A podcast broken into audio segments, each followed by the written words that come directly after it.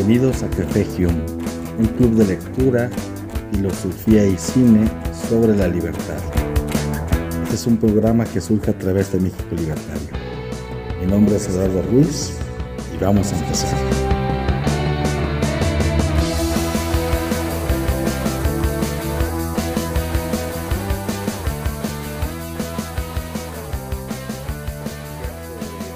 analizar un poco esta obra, realmente es una obra muy compleja. Hablar de estos autores pues amerita pues mucha investigación y, y, mucho tiempo para poder discutir. Yo trataré de ser muy, muy concreto en algunos aspectos que han llamado eh, mucho mi atención y de verdad que me ha sacudido esta obra. Hace tiempo me había acercado a, a Bastiat y ahora para preparar los temas de este programa, pues ha sido, ha sido un desafío en el sentido que me ha venido a cuestionar muchas cuestiones cuestiones que yo consideraba sobre la ley, sobre la justicia, el Estado, eh, la libertad económica, y me parece que viene a ser un elemento de mucha importancia en estos tiempos el volver a replantearnos conceptos como la ley, conceptos que ya damos por hecho y que simplemente pasamos por alto como un bien que simplemente está ahí como algo totalmente abstracto y que tiene mucha, mucha relevancia. Pero bien, para hablar sobre, eh, en aspectos biográficos y, generales de, del, del, autor francés, podemos comentar que Bastiat nace en el año de 1801 y muere en 1850, es decir, tiene un periodo de vida sumamente breve, 49 años, y es, es interesante porque Bastiat en su periodo de, de juventud nunca dio clases en un centro universitario, fue un empresario, pero no ampliamente reconocido, es decir, no de gran relevancia, y no tuvo tampoco responsabilidades importantes en el gobierno o en el Parlamento francés, aunque sí tuvo injerencia, no fue una cuestión que, que digamos que de ahí provenga su fama. Eh, sin embargo, fue un conocido y reconocido periodista y escritor, articulista. Eh, uno de sus primeros textos escritos en el, en el, diario El Economista de Francia fue publicado el, el primero de 1844 Posteriormente, Bastiat muere en 1850. Es decir, su periodo eh, fecundo de obras fue, fue breve pero consistente, al grado que hoy en día, bueno, sigue siendo y se está rescatando cada vez con mayor fuerza la importancia de este, de este gran pensador. Y ahora bien, ¿qué podemos comentar un, eh, alrededor de, del pensamiento de Bastiat? Por una parte, se enfoca mucho a los problemas de la política económica de Francia, eh, la gran cercanía también que tuvo y la injerencia que tuvo en España, pues él nace en una zona prácticamente intermedia entre España y Francia, lo cual va a generar una influencia bastante amplia. Y en esto se, se puede observar ampliamente en cuanto a la intención de Bastiat para su tiempo en lo relacionado al libre comercio, al libre mercado, a combatir estos aranceles. Sabemos el aspecto geográfico, y el aspecto profesional y, de raciocinio que comenzó a desarrollar este, este filósofo economista. Eh, temas de política aduanera, de comercio internacional, entre muchas otras cuestiones. Sus libros principalmente van a estar reflejando el papel que va a tener el Estado y la ley, que es el tema justamente que nos, que nos vincula en esta charla. El Estado y la ley dentro de la vida económica.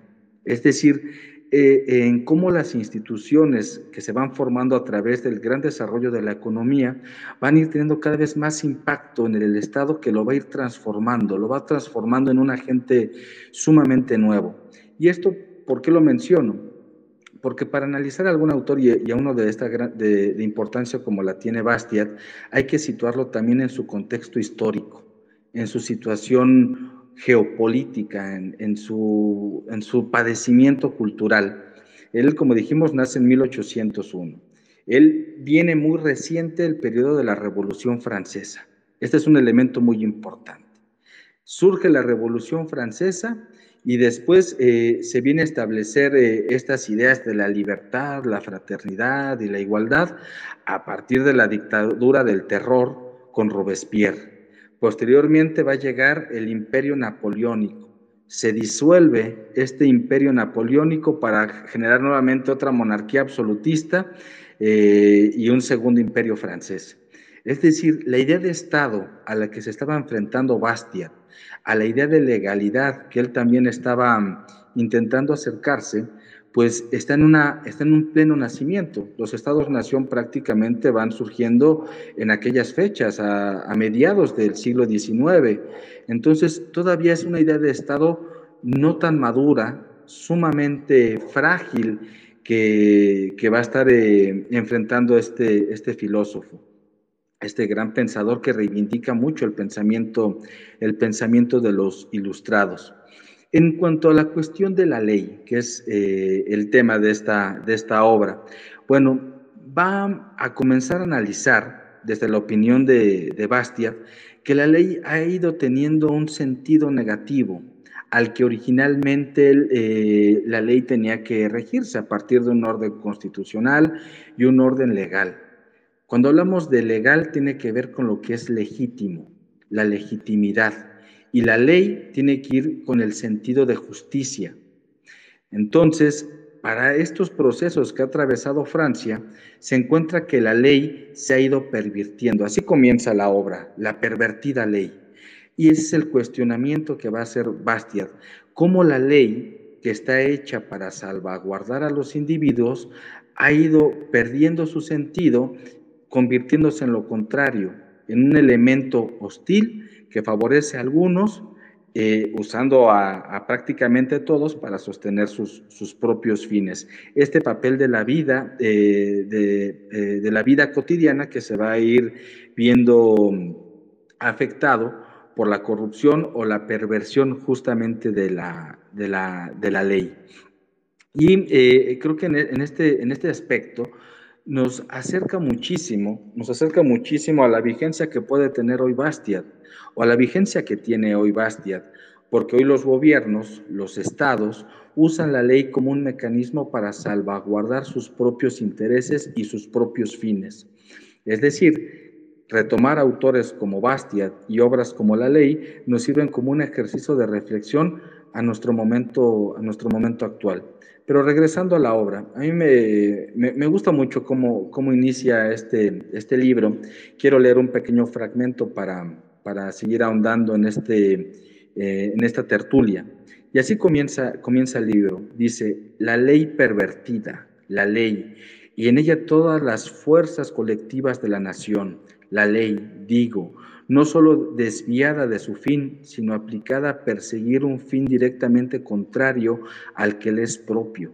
La ley convertida en instrumento de todas las codicias en lugar de ser su freno. La ley que eh, perpetra por sí misma la iniquidad que tenía por, sí, por su misión castigar. Esto es, esto es, una, es eh, un, una denuncia sumamente clara a cómo la ley se ha ido pervirtiendo y desgastando y eh, se ha convertido en lo, contrario que, persigue, que es establecer lo justo. Al perder la idea de lo justo, perdemos también la idea de, del sentido moral que la acompaña, aun cuando si bien la ley eh, no sigue eh, preceptos morales, porque busca establecer una justicia, al no reconocerla, perdemos justamente ese horizonte, que tiene que ver con la incongruencia, leyes eh, que terminan siendo una manipulación del que está en el poder para seguirse perpetuando en el poder. Y continuando con, con Bastiat, ¿cómo, ¿cómo vamos a entender esto? ¿Cómo entendemos qué es, qué es la ley y en qué sentido la ley, si es creada por humanos, cómo es que no va a tener eh, intereses particulares? Si todo humano crea una ley o crea... Eh, alguna filosofía, algún sistema, pues se buscan intereses propios. Bastiat va a sugerir algo interesante, hasta cierto punto un tanto polémico, porque va a decir que hemos recibido, eh, él va a mencionar dos elementos fundamentales, que es Dios y la naturaleza. Dice que todo lo que encierra la vida es otorgado por Dios o por la naturaleza. Y lo que encierra la vida del hombre, del ser humano, es la vida física, la vida intelectual y la vida moral.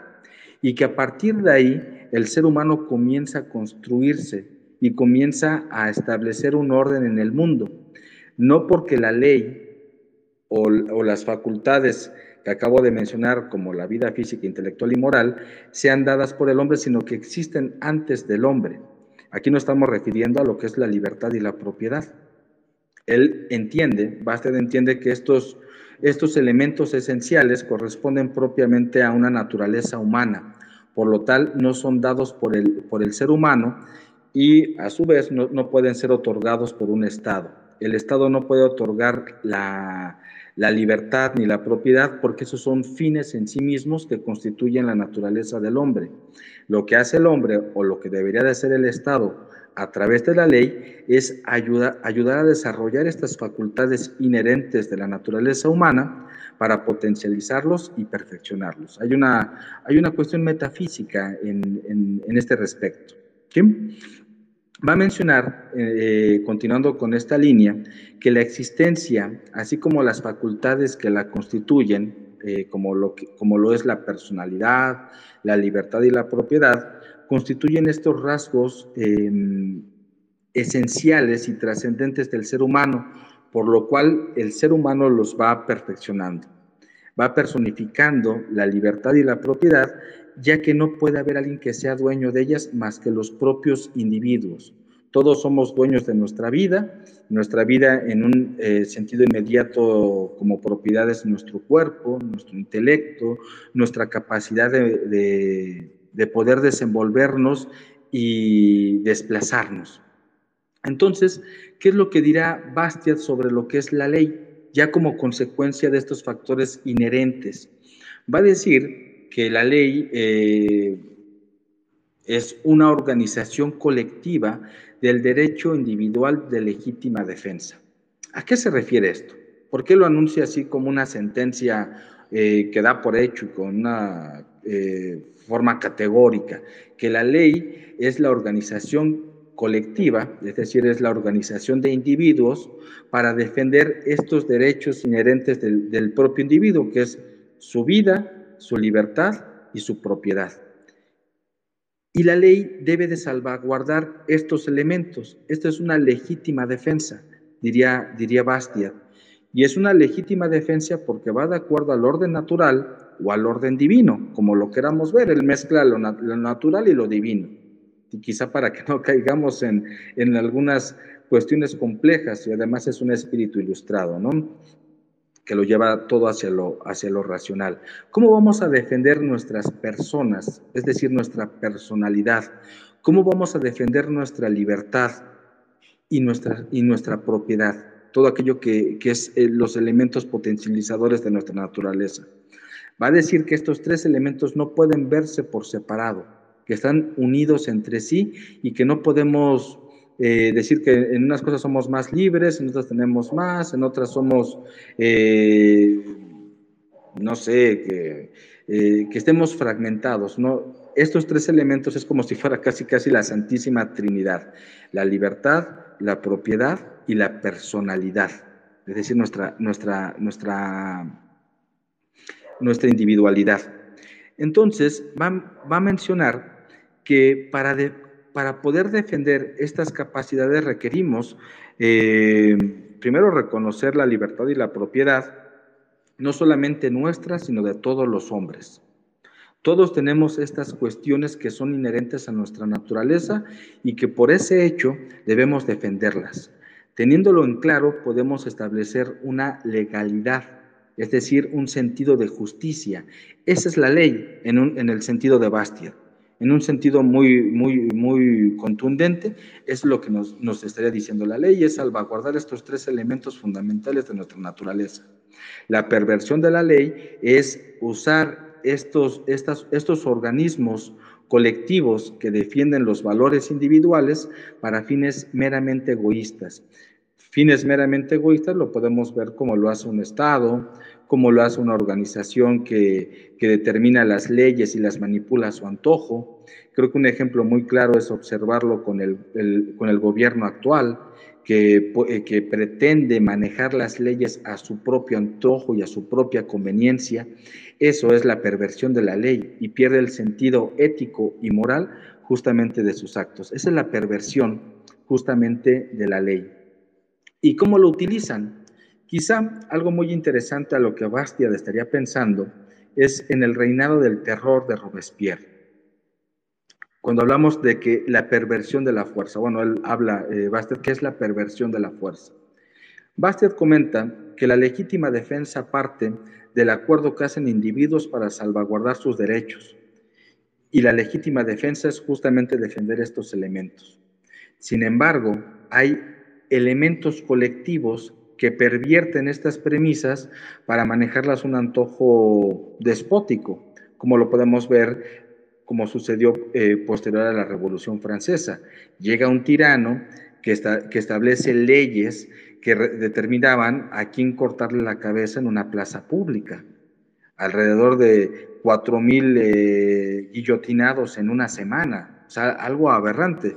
Si hablábamos de los crímenes de la Inquisición, que a lo largo no sé de cuántos, eh, de 500 años, murieron alrededor de unas 40 mil personas en la hoguera y demás. Bueno, aquí cada semana eh, le cortaban la cabeza a 4 mil personas. Es decir, ¿cómo se logra pervertir la ley en un sentido tan catastrófico? Bien, regresando, regresando a la cuestión de la ley y de la, organización de este derecho natural de legítima defensa. Em, podemos referir nuevamente a que la organización individual a través de los elementos colectivos van a mm, ayudar a establecer este sentido de justicia.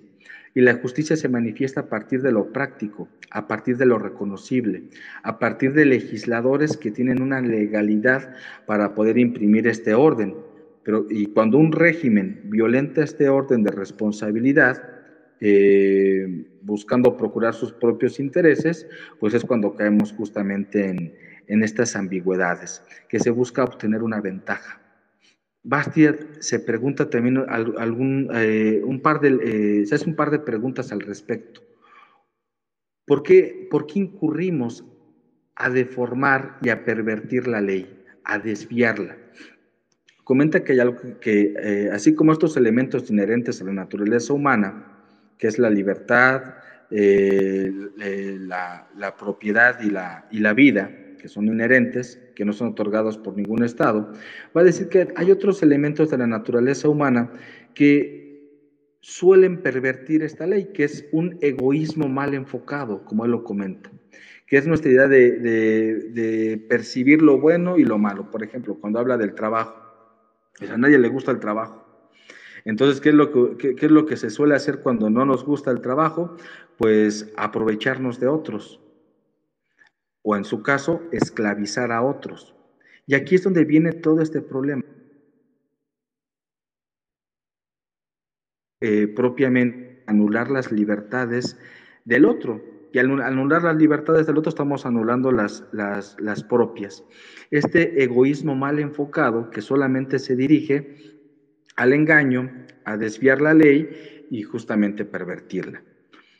Eh, otro elemento también que cuestiona es la falsa filantropía.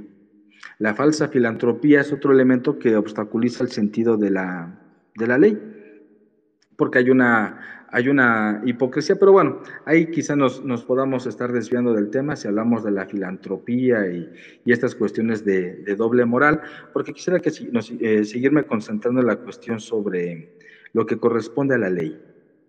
Bien, eh, continuando con esto. Em, ¿Cómo podemos encontrar la evidencia que nos comenta Bastiat que tendría que tener como objetivo la ley eh, establecida por el poderoso. La ley establecida por el poderoso, o en, el sentido que aquel que rige, aquel que legisla, tiene, puede ser sana a partir de un Estado que tenga poca implicación en la, vida, en la vida privada de los individuos, y no solamente en la vida privada, sino también en el ejercicio económico que tengan los individuos. Cuando el Estado comienza a cobrar impuestos y a establecer aranceles, que, algo, que es algo que él comentaba mucho, está realmente lucrando o viviendo del trabajo de los otros. Esa es una crítica muy fuerte que hace Bastia al Estado, porque el Estado es ese, es ese ente poderoso, ese ente ficticio que solamente está atrayendo eh, sumas económicas a partir del trabajo de los otros. Y no solamente hace eso, sino que el Estado se multiplica. El Estado genera monopolios, genera sus propios trabajadores, genera sus propios elementos y le quita, le quita a los demás lo que realmente les merece. Es decir, cuando el árbitro es el que gobierna y el árbitro establece la ley, podemos caer en el peor de los riesgos y en la peor de las tiranías. Eh, estoy seguro que Bastiat pensaba eso en Robespierre, lo pensó en Napoleón, pero nosotros lo podemos ver prácticamente con todos los regímenes autoritarios que han acompañado el siglo XX. Toda gran revolución llevó eh, sus, grandes, eh, sus grandes decesos, sus grandes crisis. La, Revolución Francesa establece posteriormente una dictadura burguesa, que fue la de Robespierre, después lo quitan, se establece una monarquía. La Revolución Rusa estableció una, una dictadura eh, totalitaria. Entonces, aquí la cuestión es ir observando a partir de este texto cómo, cómo la perversión de la ley se registra a partir del mal encaminamiento que tiene el Estado al tener un control absoluto de los, de los individuos que lo conforman porque se reproduce en ese, en ese ámbito, se multiplica, se queda con lo que los demás trabajan y abusa justamente de, ello al perpetuarse, eh, ya sea un monarca, un presidente, un dictador, en el, en el poder. Esa es la, perversión que va estableciendo, que va estableciendo eh, la, ley eh, controlada por, por, este tipo de déspotas. Bastiat comenta que son desdichadas las naciones que van a tener esta actitud de dominio a partir de la, de la tiranía de los que están en, ella. Es decir, todo aquel gobernante que asume el poder de un legislativo, un ejecutivo y judicial, esa es la peor desgracia que le puede suceder a una nación. Por lo que la solución que puede imprimir es limitar la participación del Estado en los asuntos eh, de la vida privada de sus individuos y que consista eh, meramente o de manera fundamental en establecer justicia es decir, una legalidad. El Estado tiene que tener una función fundamental que es aplicar una legalidad y no establecer un orden de decir a la gente cómo se debe, de vivir y de qué manera se tiene que vivir. Pero bueno, es en una primera exposición eh, sobre el concepto de ley. Me gustaría perfilar posteriormente eh, algunas conclusiones, pero en este momento concluyo mi participación para darle la palabra a Monse. Posteriormente de la exposición de Monse tenemos una, interacción con los aquí presentes, pueden ir solicitando la palabra y, perfilamos bueno, el, ritmo de este programa. Bueno, Monse, si estás por ahí, eh, adelante, con todo gusto te escuchamos. Hola, este, bueno, ahí me escucho bien, ¿verdad? Sí, sí te escuchas bien. Ok, perfecto. Eh, bueno, muchas gracias Eduardo por esta intervención en la que pues, nos explicaste más o menos como por la mitad de lo que se trataba todo lo que es eh, la ley de Bastiat. Yo voy a decir mi opinión con respecto a la lectura desde una perspectiva en la que, bueno, yo estudié, es, bueno, estoy estudiando, estoy por pasar a mi último semestre de Relaciones Internacionales. Entonces, yo dentro de mi carrera vi lo que es derecho. No sé si aquí existan algunas personas que, eh, que estén estudiando leyes. Entonces, bueno, para los que estudian leyes, lo primero que te enseñan en la materia de introducción al derecho es en la definición del derecho. ¿Qué es el derecho? Y esto me lo tuve que aprender de memoria por muchos veces, por la mitad de mi carrera, fue el mismo concepto en el examen. El derecho es normas jurídicas que regulan el comportamiento del ser humano de la sociedad. Esa es la definición que nos dan la ciencia jurídica sobre el derecho. Y aquí Bastiat nos está hablando su definición de lo que realmente es la ley, ¿no? El derecho en sí, como ciencia, son normas que al final de cuentas se, se convierten en leyes que sirven para regular el comportamiento de los seres humanos dentro de una sociedad. Y la excusa que nos dice el gobierno es que el comportamiento del ser humano necesita ser regulado para que podamos coexistir dentro de un mismo ambiente y podamos tener como que paz, seguridad, etcétera, etcétera. Y para eso son las leyes. Y bueno, aquí Bastiat nos da otro concepto muy diferente y nos abre, bueno, por lo menos a mí me abrió los ojos cuando lo leí, de lo que realmente es la ley y de lo que realmente es la naturaleza de la ley. Y él empieza hablando en el que él dice una de las primeras frases, la ley convertida en instrumento de todos los apetitos inmoderados en algún lugar de servir como freno. Y sí, o sea, literalmente el cómo están siendo enseñados ahora eh, los de las ciencias jurídicas de lo que es la ley, pues estamos viendo en que sí, ha sido utilizada para lo contrario que lo que realmente debiese ser. Entonces, empieza eh, Bastia diciendo sobre la vida, ¿no? Y nos enseña las características del hombre. Nos dice que el hombre tiene como características su existencia, sus facultades de producir, su personalidad y su libertad. Y yo puedo resumir que todas estas características forman parte de su propiedad privada. Entonces yo veo que existen muchos liberales, eh, o bueno, gente que se dice ser liberal, que dice, no, sí, nosotros estamos a favor de la propiedad privada, pero solamente de ciertas libertades fundamentales, ¿no? Entonces yo me pregunto, bueno, lo que las características que tiene un ser humano son su existencia, su personalidad, sus facultades para poder producir y su libertad. Y todas esas características son propiedad privada. Existe gente que filosóficamente no cree mucho en lo naturalista, en la ley, en el derecho naturalista, que es vida, libertad y propiedad privada. ¿Por qué? Porque al final de cuentas la vida y la libertad son parte de una propiedad privada. Entonces, Bastiat sigue diciéndonos más adelante que la ley fue creada para la defensa de la propiedad privada. O sea, el objetivo de la ley es que los, los individuos puedan defender su propiedad privada. Y también más adelante nos sigue explicando el cómo, bueno, acá dice otra frase, dice, la ley es la organización del derecho natural de legítima defensa.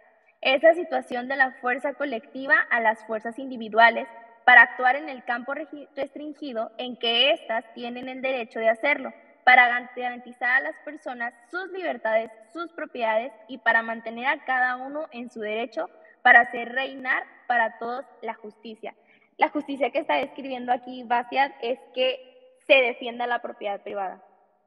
Bueno, más adelante también habla de un concepto sobre justicia e injusticia y él dice que la injusticia es cuando se le ha agredido a la propiedad privada.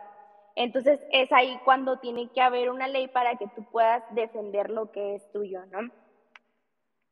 Y bueno, más adelante dice sobre el cómo hoy en día las leyes han sido pues modificadas en el sentido de que los legisladores o el gobierno del mismo estado ha hecho que las leyes permitan la expoliación, que es lo que él dice, en otra palabra puede decirse como expropiación, la expropiación de, al final de cuentas, de la propiedad privada y el cómo ya se ha salido el verdadero significado de lo que es la ley. Dice que existen dos clases de expoliaciones. Una que es, em, hay que hacer, bueno, la expoliación extralegal y la expoliación legal. La expoliación extralegal es el robo, ¿no? O sea, si tú, por ejemplo, estás en el camión y de repente llega una persona con un arma y les quita todos los celulares, eso es un robo. Un robo que la ley está, bueno, dice que está mal y que puede incluso darle una pena, una condena. Pero también está la expoliación, la expoliación legal. ¿Cuál es esta? Recientemente acá en donde yo vivo, en Monterrey, bueno, no fue en Monterrey en el municipio, fue en un municipio llamado San Pedro, fue aquí en Nuevo León. Hubo una expropiación de ciertas casas en donde el gobierno municipal le quitó la propiedad a ciertos individuos que vivían ahí para poder ampliar la banqueta y poder hacer la zona más bonita. ¿Qué pasó?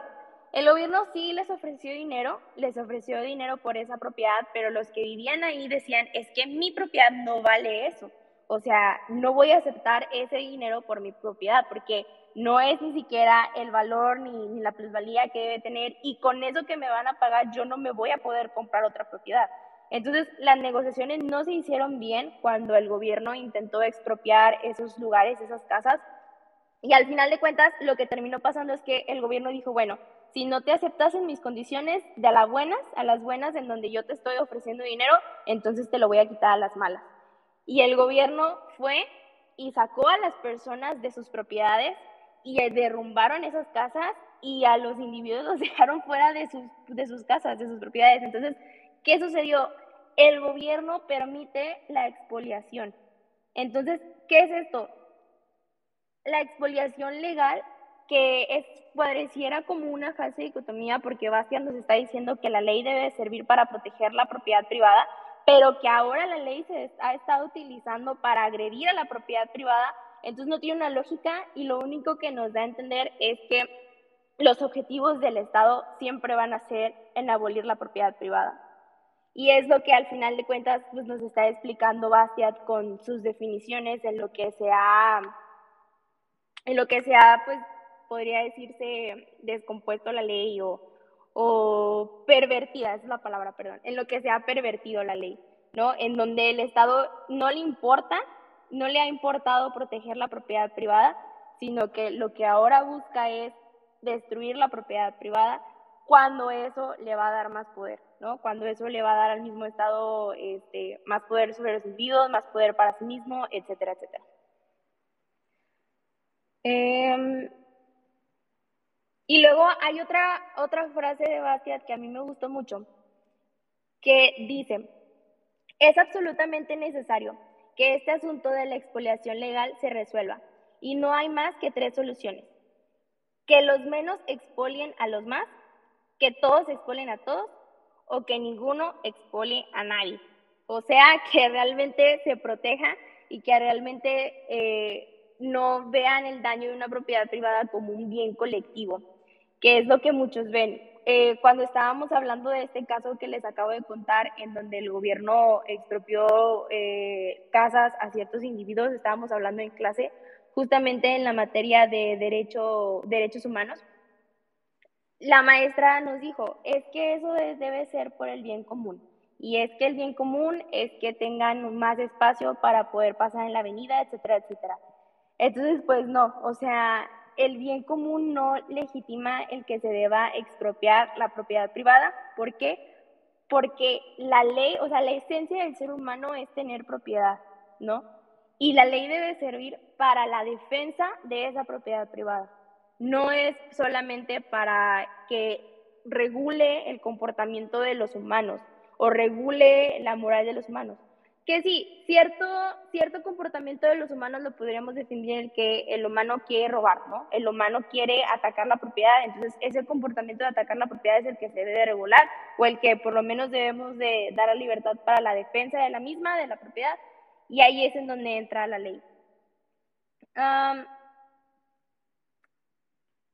pero bueno, este, esas son cosas que, que más me impactaron de la, de la ley de Bastiat este, es un texto que sí te, cuando tú estás acostumbrado a ciertas doctrinas jurídicas, al momento de leerlo te abre la mente, te, te hace entender que realmente la ley debía de ser para ciertas cosas, bueno, para eso de proteger la propiedad privada, en que ahora se ha, este, se ha desviado. Y sobre todo esa parte en donde eso que comentas del comercio exterior, yo trabajo en una empresa de logística y ahí veo el cómo realmente los aranceles, el cómo tanta burocracia impide el que, el que realmente pueda haber un, un buen comercio entre países. Este, yo trabajo dando, buscando precios para poder cotizar los fletes y sí, se nota el cómo en los ciertos países los precios son más elevados porque hay más burocracia para eso mismo. Entonces, el proteccionismo, al final de cuentas, es lo que, lo que dice Bastiat, que termina siendo una forma de socialismo, porque él definía más al socialismo cuando se interviene eh, en el mercado y se hace este tipo de robo. Entonces, eso es lo que más puedo rescatar de Bastiat. Este, hay otras cosillas, pero más adelante las digo. Muchas gracias. Gracias, Montse. Eh, interesante la, perspectiva y, llevándolo, creo que eso es lo más grato que podemos hacer, que es actualizar a estos autores, ver cómo estos conflictos eh, filosóficos, económicos que se tenían hace siglos, siguen teniendo una vigencia, ¿no? A, partir de cuestiones tan, tan claras como lo que hablabas de una expropiación de un predio, que, es justamente algo que está al alcance de nuestros ojos, de ver cómo estas problemáticas planteadas por antiguos pensadores siguen teniendo una vigencia porque las soluciones no son fáciles. Lo terrible es cuando encontramos a un, a un gobernante que quiere dar las soluciones fáciles, conociéndolo como populismo, eh, es eh, realmente el, gran problema, que se quiere dar soluciones fáciles a problemas que llevan muchísimo tiempo. Pero bueno, no sé si alguien aquí quiera solicitar la palabra. Eh, sería muy grato escuchar algunas voces de esta audiencia. Si alguien quiere hacer algún comentario sobre, sobre Bastia, sobre la ley o sobre sus propias inquietudes, sería, sería, muy, grato, sería muy grato escucharles. Así que con todo gusto, si alguien quiere solicitar la palabra, están abiertos los, los micrófonos. Y en lo que, en lo que van eh, perfilando sus, sus opiniones, eh, ¿qué opinas tú, eh, Monse, de lo, de lo siguiente? Algo que a mí también me llamó mucho la atención de, de, este libro es cuando hablaba de que el gran, uno de los grandes problemas para pervertir la ley tiene que ver con ese egoísmo mal enfocado un egoísmo que busca justamente aniquilar esos bienes, esa propiedad privada que muy bien expresaste, como lo que es nuestra libertad de pensamiento, nuestra libertad de movimiento, todas estas cuestiones que corresponden a, la esencia humana ya son una propiedad privada, eh, como, como tú decías, y que el egoísmo justamente lleva a explotar, a generar esclavitud, a pervertir la ley. Pero hay uno más que quisiera eh, comentar y me gustaría también saber qué es lo que opinas eh, tú, Monse, y también los demás, los que están aquí, no sean tímidos.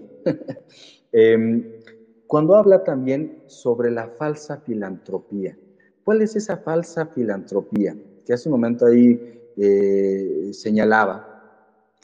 Bueno, la falsa filantropía creo que Bastet ya estaba, ya estaba dando luces del creciente, el creciente, ¿cómo decirlo?, discurso socialista que se estaba gestando en Europa en aquellos años, que habla que ese falso, esa, esa falsa filantropía es justamente el argumento que usan los socialistas para, para atraer a las masas, para ayudar justamente a que se perpetuen, perpetúen estos egoístas tiranos, dictatoriales, que ya, ya había vivido la Francia de aquellas épocas, pero pareciera que se siguen repitiendo, que es justamente que cuando la ley deja de ser justa a partir de que se convierte en un discurso filantrópico, es decir, cuando se quiere establecer eh, la noción de bienestar, la noción de igualdad,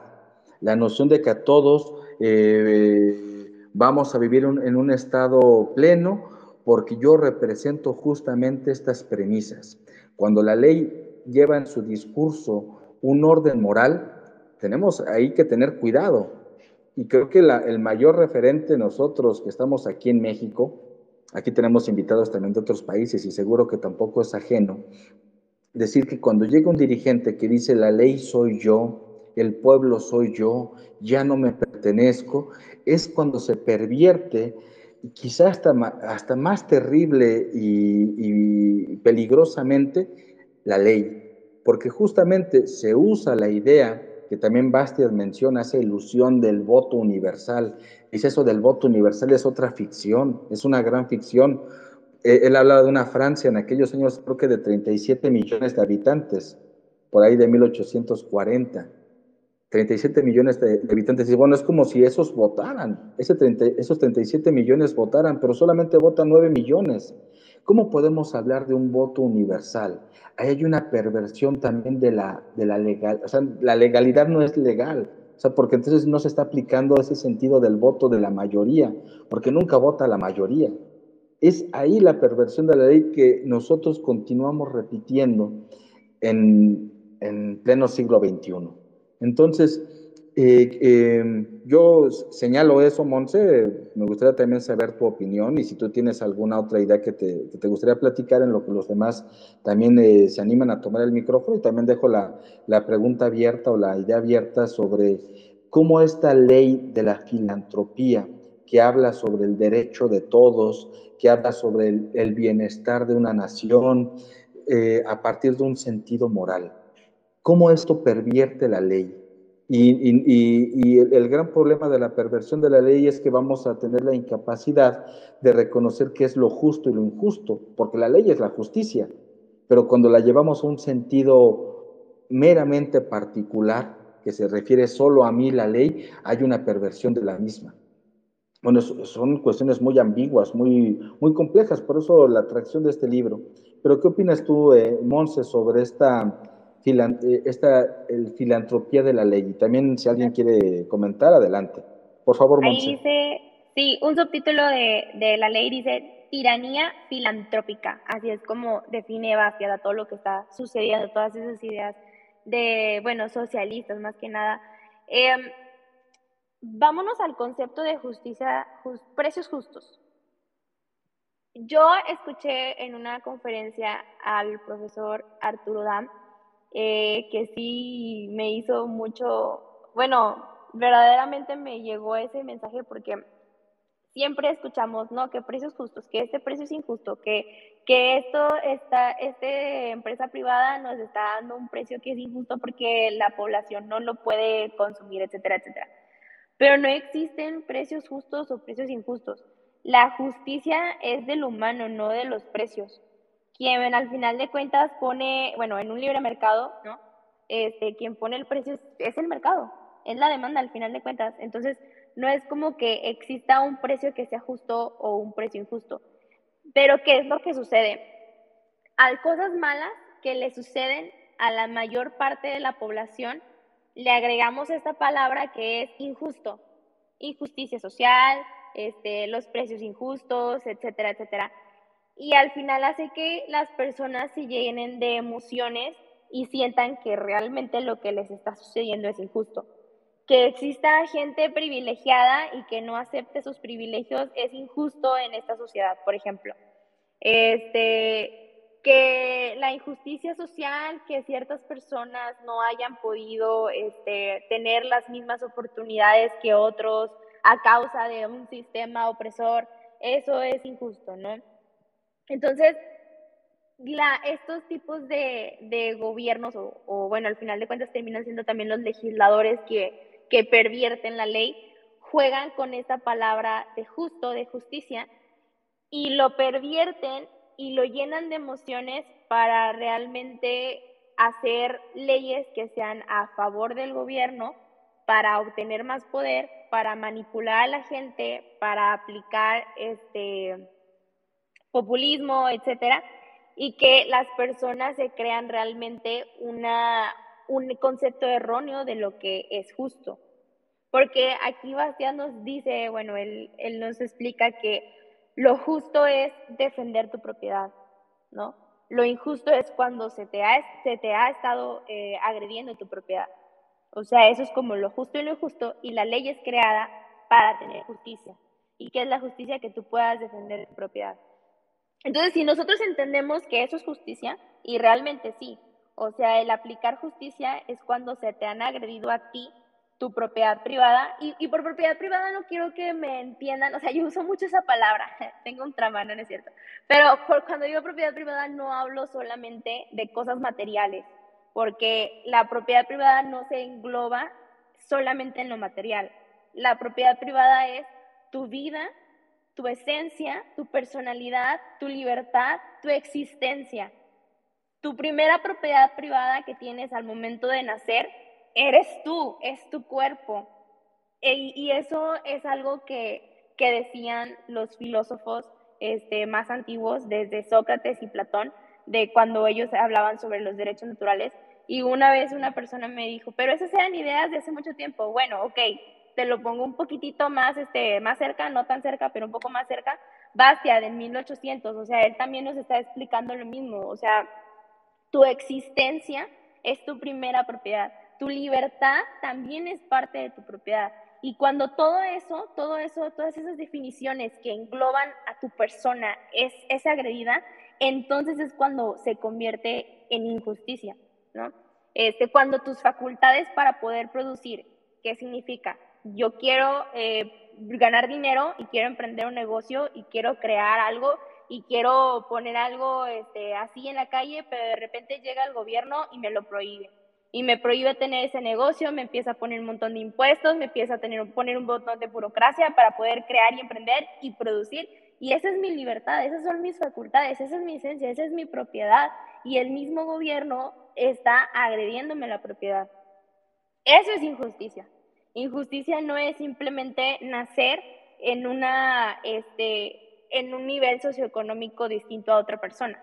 Eso es normal, eso sucede. Y tus facultades para poder producir, para poder generar, para poder generar, porque al final de cuentas el dinero también es una propiedad que se utiliza para intercambiarla y tener otras propiedades.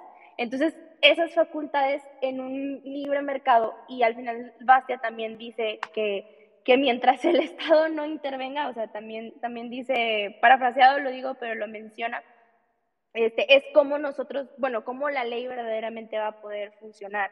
Entonces, en un libre mercado tú puedes tener las facultades para poder producir, para poder generar y al final este, avanzar de un nivel socioeconómico a otro. Entonces, no es solamente de que haya ciertos impedimentos o no, qué es lo que sucede al final de cuentas ahora que las leyes han sido pues eh, dañadas. Y es lo que, bueno, eso es desde un punto de vista en donde la izquierda ataca mucho, pero si lo vemos desde un punto de vista en donde también existe el mercantilismo, en donde el mismo, los oligopolios, este, que al final de cuentas son creados gracias al gobierno, gracias a privilegios que el Estado da hacia ciertas empresas, eso también impide y eso también daña a que la gente pueda seguir generando, que la gente pueda seguir produciendo y que la gente pueda seguir teniendo esas facultades para poder este, generar su dinero. Que ciertas personas este, quieran impedir libertades individuales, que al final de cuentas también es dañar la propiedad privada, porque como ya había mencionado, tu propia libertad es tu propiedad, ¿no? Tu libertad es tu propiedad.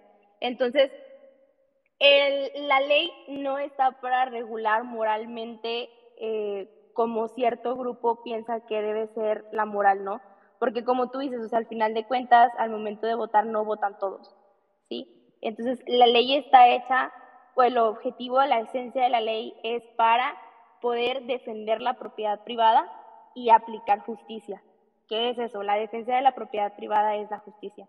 Entonces, no se trata de, impedirles a las personas en tener su libertad individual, en tener su libertad económica, etcétera, sino se trata de que esas personas puedan este, ser libres y puedan generar, puedan producir y también puedan defender lo que lo suyo, su propiedad. Totalmente de acuerdo, Monse.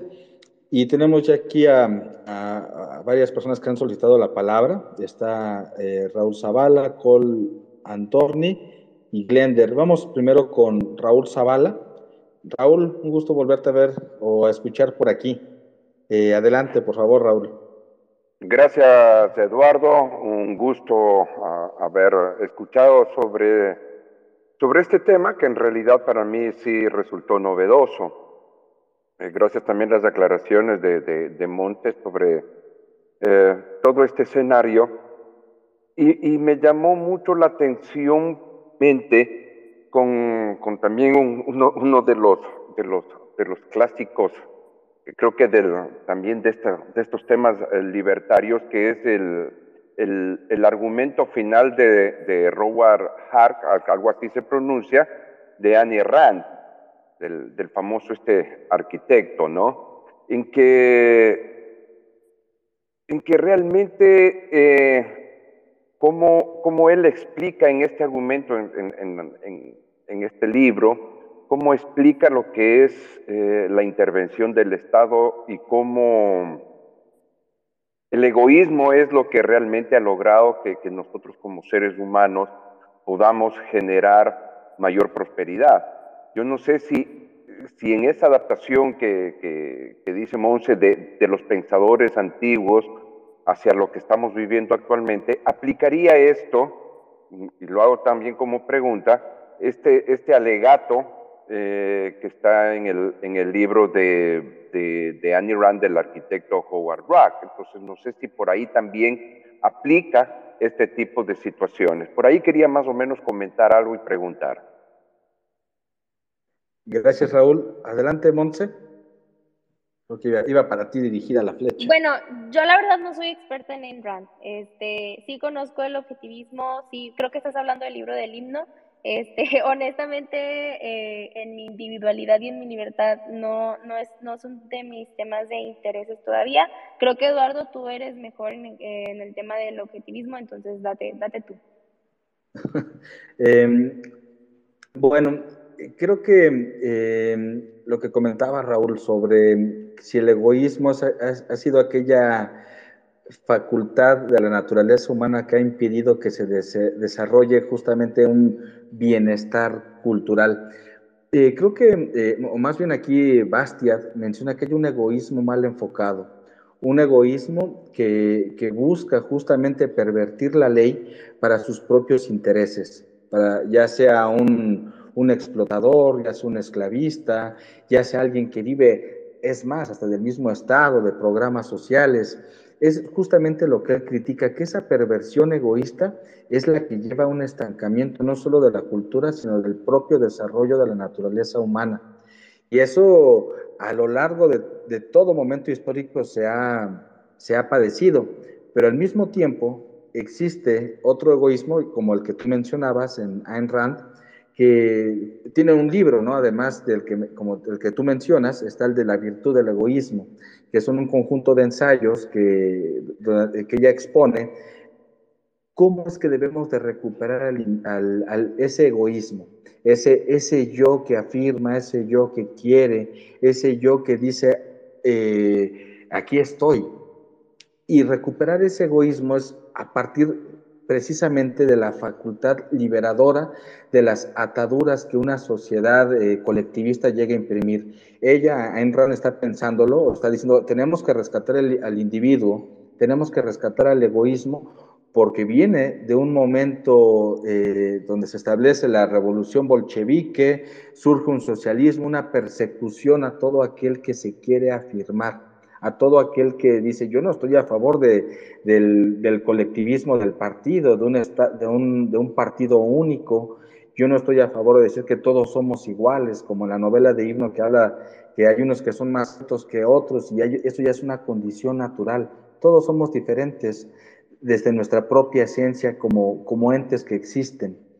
Y eh, conducir ese egoísmo a través de nuestra potencialidad eh, desde nuestra naturaleza, es la que permite justamente que existan las grandes individualidades, aquellos grandes inventores, aquellos grandes escritores, aquel que es diferente, aquel que quiere salir justamente del colectivo. Creo que va muy interesante este cuestionamiento que nos plantea Raúl, porque sí, eh, precisamente hay un egoísmo insano que pervierte la ley, pero al mismo tiempo si recuperamos esta propiedad que afirma el individuo, que es nuestra vida, nuestra libertad, nuestro intelecto, nuestro intelecto, nuestro cuerpo, sirve justamente para, para, para hacer que la gran rueda de la historia siga avanzando. Porque sin esa gran rueda de la historia quedaríamos justamente atascados y, e inmóviles, que es lo que provoca precisamente un colectivismo. Creo que por ahí quizá iba la, la, la, idea que querías plantear. Te, te agradezco, Raúl, y si, si no, eh, en, en, la siguiente ronda puedes eh, volver a, a, cuestionar si, si, si, fue clara la, la respuesta que, que, te planteamos. Pero vamos a darle también la oportunidad a, a Glender, que también había citado la palabra, y después a Col Adorni. Adelante, Glender, por favor. Hola, ¿qué tal? Buenas noches. Muchas gracias eh, por la oportunidad eh, de participar. Ah, yo tengo una pregunta este, bastante concreta. Eh, la verdad no soy experto en, lo que es la parte jurídica ¿no? del, de la filosofía liberal, he leído un poco sobre lo que sería el contraste entre el naturalismo y el use positivismo. Y pues tengo una duda que me gustaría ver si alguien me pudiera ayudar a despejar. ¿Ustedes creen que el enfoque positivista que tienen las legislaciones en Latinoamérica ha influido en la legitimación del socialismo que hemos vivido? Es decir, en este enfoque en el cual eh, todo, todo lo que hace el Estado es establecer derechos positivos y, usar la, coacción para, para, para, para brindar esos derechos y abandona por completo prácticamente los derechos naturales que serían la, vida, la propiedad, la libertad. Eh, mi pregunta es esa, o sea, ¿creen que ese enfoque ha legitimado el subdesarrollo que hemos vivido cuando lo comparas, por ejemplo, con las constituciones como la de Estados Unidos, que nace como, como una defensa de los derechos naturales? Este, ¿Qué tanto puede haber allí de, de utilizar un enfoque u otro? Eso sí te la puedo responder yo. si me das la oportunidad, Eduardo. Este, claro que sí. Mira, em, el naturalismo dice que existen tres derechos que vienen del ser humano por el simplemente hecho de ser un humano, que es lo que nos hace humanos, la razón, ¿no? Entonces, eh, eso es lo que nos distingue entre los animales y entre pues, los, los humanos. Entonces, esos son la vida, la libertad y la propiedad privada. Dentro de la rama jurídica, me acuerdo que un profesor mío me había explicado también que como parte del derecho positivo, este, ponen a eh, la seguridad jurídica y la igualdad de la ley, más la vida, la libertad y la propiedad privada, etc. Eso, esa de la seguridad jurídica y la igualdad de la ley es parte del derecho positivo ya existiendo pues un Estado, ¿no? Entonces, ¿qué sucede con los legisladores. Dentro del Congreso, dentro del Congreso de la Unión tenemos distintas ideologías. ¿Por qué? Porque un legislador es un representante, es un representante político de cierto grupo de individuos que al final de cuentas lo votaron. Entonces, dentro de un Congreso existen distintas ideologías políticas. Este, podemos ver que existen ideologías de izquierda, ideologías de derecha, ideologías de centro, ideologías ambientalistas, etcétera, etcétera que al final ellos satisfacen los requerimientos que cierta población o la población, supuestamente la población que votó por ellos, requieren. Entonces, ¿qué sucede? Hoy en día, esos legisladores en el derecho positivo no te van a poner cosas que realmente sean justas. O sea, no te van a poner una ley que te permita a ti defenderte. No me van a poner una ley que como yo mujer, en donde puedo ser agredida, me permitan portar un arma libremente y en donde yo me pueda defender, donde yo pueda defender mi propiedad privada, que es mi cuerpo. No me van a poner esa ley, ¿por qué? Porque popularmente entre la sociedad en donde vivimos no es como bien visto todavía el que la gente esté armada. Entonces, no va a haber, o bueno, no es muy fuerte, no tendría tanto peso el que un legislador haga un derecho, bueno, eso es parte de la ley, ¿no? Defender la propiedad, pero no va a hacerlo positivo en el sentido de que realmente tenga vigencia ese tipo de leyes. ¿Qué es lo que sí va a hacer una, un legislador en el derecho positivo? El derecho al Internet.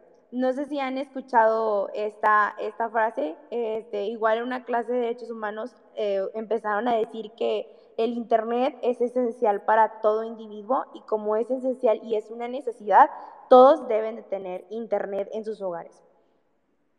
Muchas de estas leyes positivas, ahora hablando en términos económicos, terminan siendo em, derechos que al final de cuentas van a incrementar al gasto público y van a darle una excusa al gobierno para aumentar el gasto público.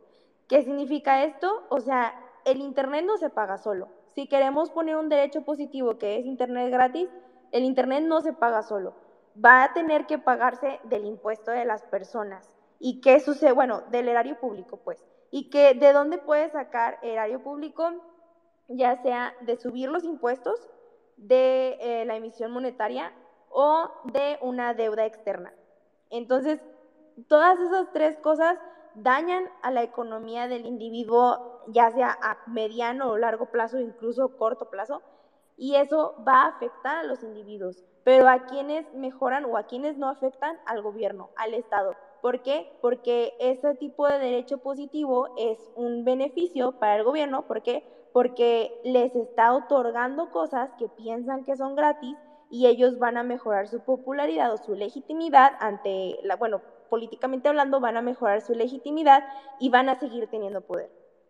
Este, de otra, otro tipo de, de, derecho positivo que no tenga tanto que ver con el asistencialismo, sino que sea un poquito más moral, que los legisladores pongan una ley que sea este, una ley que sea más como moral, que sea más controlar el comportamiento moral de los individuos y que les impida tener una cierta libertad individual. Entonces, cierto grupo grande les pudo haber votado por ese legislador y ese legislador lo hace en un derecho positivo, pero al final de cuentas también está dañando libertades individuales de, otros, de otra cierta parte de la población y eso provoca que se les dañe también la propiedad privada. Pero ¿qué pasa? Ese diputado, ese legislador se llenó de mucha legitimidad, se llenó de mucha popularidad y en las siguientes elecciones van a volver a votar por él y van a querer subirlo de puesto y van a querer darle más poder. Entonces, todo eso, todas esas de cosas del derecho positivo terminan siendo en un marketing político al final de cuentas, cuando nos desviamos de lo que verdaderamente debe de ser la ley, que es la vida, la libertad y la propiedad privada, el defender nuestra propiedad privada. Entonces, por eso, pues yo tampoco soy tan a favor de un, este, de un derecho positivo y sí, al final de cuentas, los legisladores hoy en día utilizan el derecho positivo para obtener más poder en ellos mismos. Y eso es algo muy peligroso en lo que tenemos que tener mucho cuidado, porque sobre todo los legisladores, este, un político legislador te va a dar una ley y tú vas a pensar que es la ley perfecta que va a resolver muchos problemas, ya sea morales, económicos, injusticias sociales, etcétera, pero en realidad el objetivo de ese legislador es aumentar su legitimidad, aumentar su popularidad y obtener más poder. Y eso es muy peligroso. Gracias, Monse. Eh, adelante, Cola Adorni, que también ya había solicitado la palabra hace ratito. Cola Adorni, eh, un saludo, gracias. Hola, ¿qué tal? ¿Cómo están? Un saludo desde Bolivia. Eh, está interesante la charla y eh, da, mucho que pensar, ¿no? Bastiat y sus obras, que lamentablemente en las universidades no las estudian mucho, ¿no? Sobre todo en las públicas.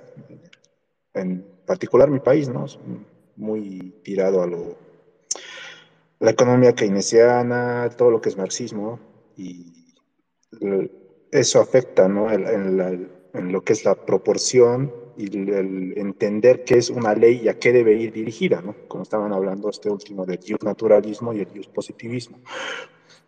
A ver, eh, Bastiat eh, lo que menciona es ¿no? que la ley se ha pervertido, dice, ¿no? bajo la influencia de dos causas bien diferentes. El egoísmo falto de inteligencia es uno y la falsa filantropía.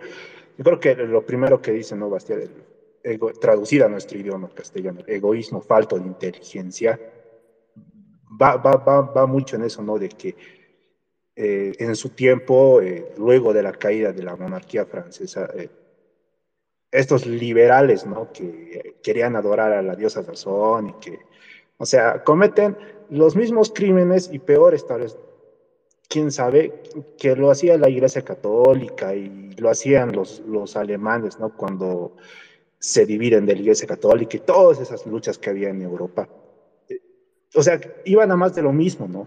Y, y Bastiat siendo francés, eh, se, se, aleja de eso, ¿no? Igual, eh, estoy recordando ahora a, Sir Thomas Paine, ¿no? Eh, el grande pensador inglés, ¿no? Que va a Estados Unidos, que se, se, se desprenden de ese se puede decir populismo, ¿no? Que ya había ese tiempo, ¿no? O sea, tratando de, de, suplir a lo que eran las monarquías ¿no? en, Europa y el pensamiento de Thomas Paine, ¿no? que veía a Estados Unidos ¿no? como la, la, tierra de la libertad, ¿no? porque era una, una, una, nación que estaba saliendo fuera de una monarquía, no se estaba revelando una monarquía, se, estaba creando una nueva nación. pero, pero él, mismo después, eh, cuando va a Francia, también como, como, se da cuenta Bastiat, o sea, es, gente que se hace con el poder y hace lo mismo que a lo que criticaba, ¿no? Y ahora es lo mismo, o sea, los marxistas que tanto querían entrar al poder en nuestra sociedad han ingresado en los gobiernos, se hacen con la ley a su gusto y disgusto y están creando gente que no respeta la ley, ¿no? Caso, caso particular de mi país, contrabando campea mucho, el narcotráfico, ni qué decir, ¿no? O sea, es, lamentable, ¿no? Lo, que pasa por el narcotráfico y el tema de la propiedad también. Gente que a llamar de, de, sus derechos básicos, ¿no? De tener una vivienda avasallan propiedades de otras personas avasallan propiedad que es área verde de una, de una ciudad. O sea, esta, esta, estos eh, han creado estos, estos egoístas faltos de razonamiento, ¿no? Está bien que uno quiera eh, tener su progresar, ¿no? uno siempre quiere progresar, yo creo que eso, eso está en el natural del hombre, progresar, viéndolo desde cualquier punto. Pero estos, ¿qué hacen? Le implantan, aparte de eso, el odio a la, gente. Le implantan un odio que, o sea, yo pobre, tú rico, ah, no, yo tengo, yo, no he nacido como tú, entonces eh, yo tengo que a la fuerza llegar a ser como tú, ¿no? O sea, así sean los medios que sean, eh, entrando a una propiedad de otra persona, construyendo donde no debo, y después haciéndome la víctima y buscando, ¿no? Eh, como estaba diciendo Monse, ir donde el político eh, de turno, el, el, el, que, el más popular, ¿no? El que aparece en las, las noticias y que este le, ayude, ¿no? A, cambio de unos votos o quién sabe qué otras cosas, ¿no? O sea, o sea el, la, lamentablemente el Estado, o sea, ni, ni, ni, con lo que eran las monarquías, ¿no? O sea, estaba en una decadencia, o sea, Francia cae, ¿no? Cae su monarquía y luego pasan a gobiernos eh, supuestamente democráticos. es una discusión muy fuerte, ¿no? Incluso Estados Unidos, ¿no? Porque Payne igual, o sea, se, totalmente se, se deslinda de Washington y todo aquello, ¿no? La, la creación de Estados Unidos, que también tiene sus, sus, pros y contras, ¿no? Como país. Y al caso nuestro como, como eh, hispanoamericanos, ¿no? De la corona española, ¿no? Los, separado y todo aquello, es, un tema muy, muy, a veces muy delicado tocarlo, ¿no? Con la gente, porque ellos dicen, no, es que ellos son los malos, nosotros éramos los, los pobrecitos, y seguimos con eso, eh, con ese victimismo, ¿no? Muchas, muchas veces, o sea, la, gente sigue con ese victimismo. Ven a España, ah, que, son, acá se maneja mucho eso, no sé si en, en, su país, ¿no?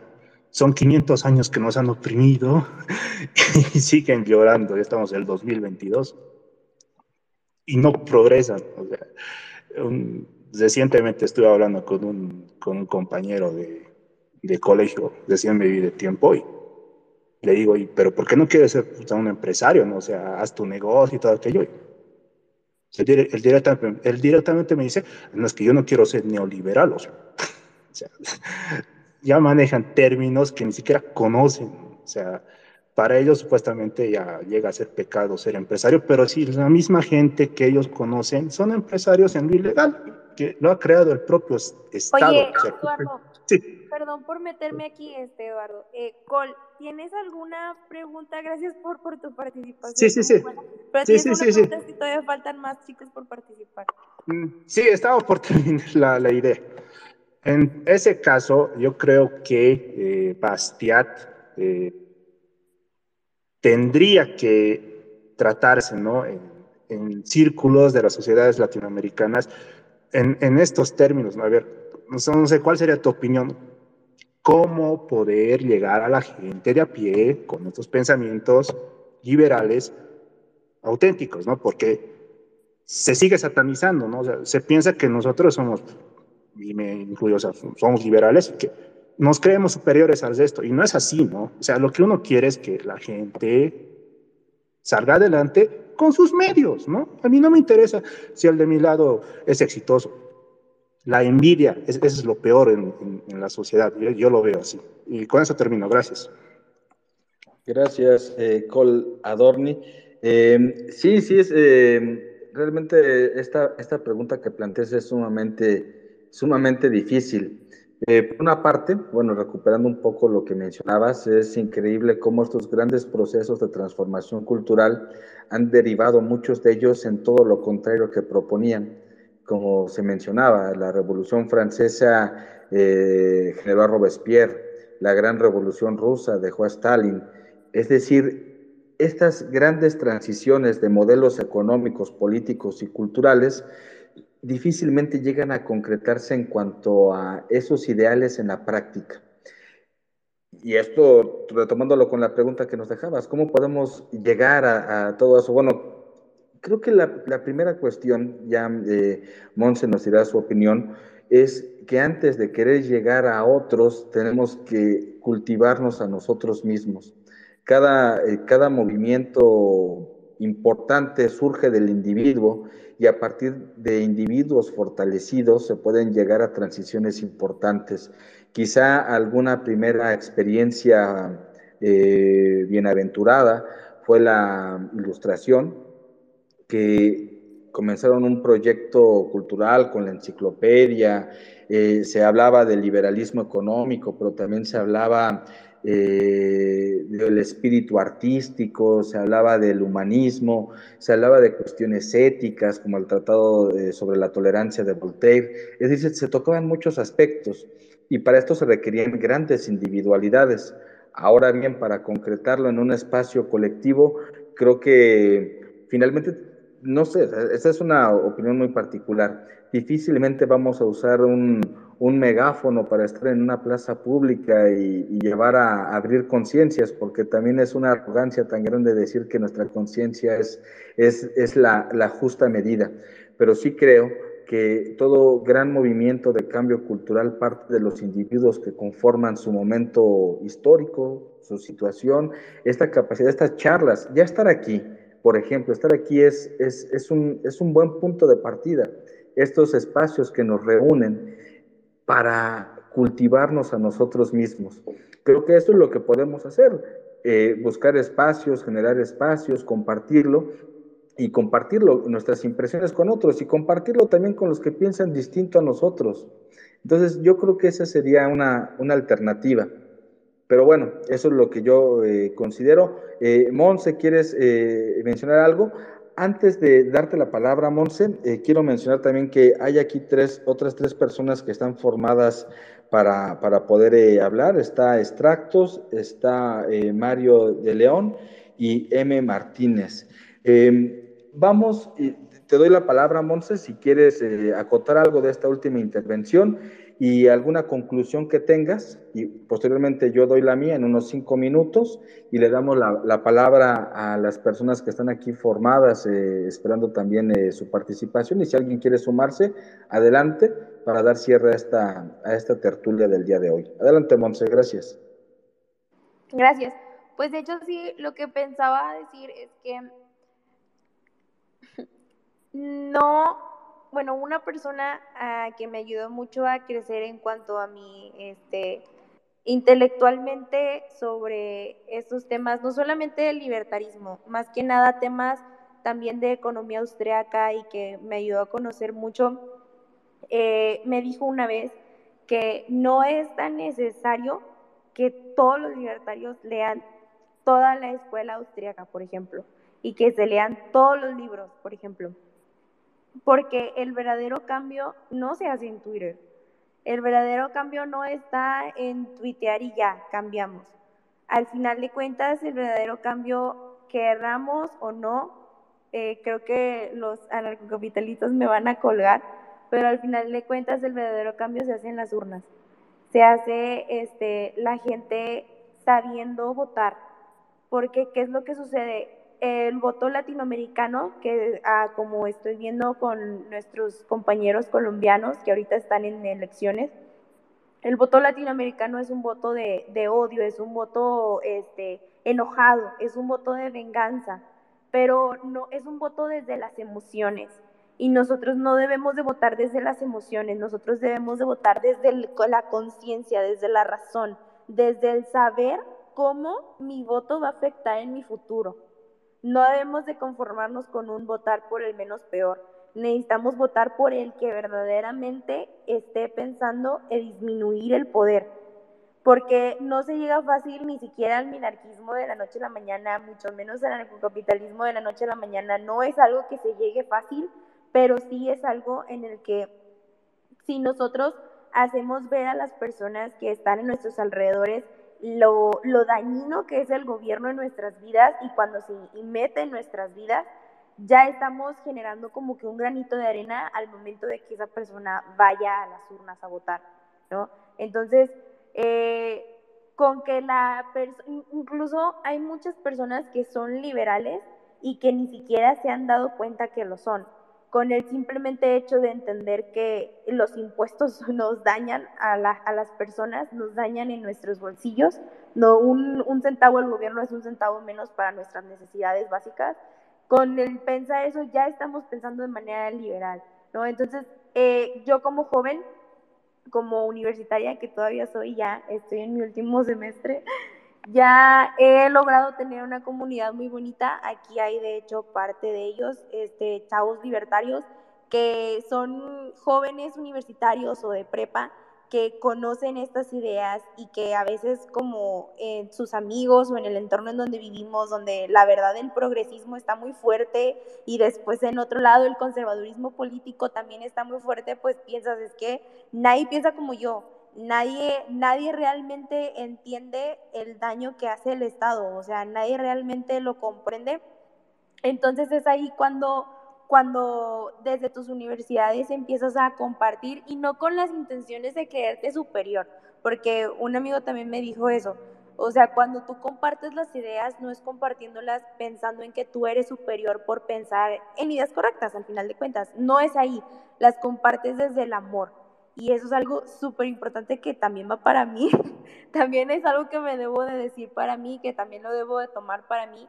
El compartir estas ideas debe de ser compartiéndolas desde el amor en el que al final de cuentas somos mexicanos, vivimos en este país y si lo hacemos es porque queremos un mejor futuro para nosotros y para el país.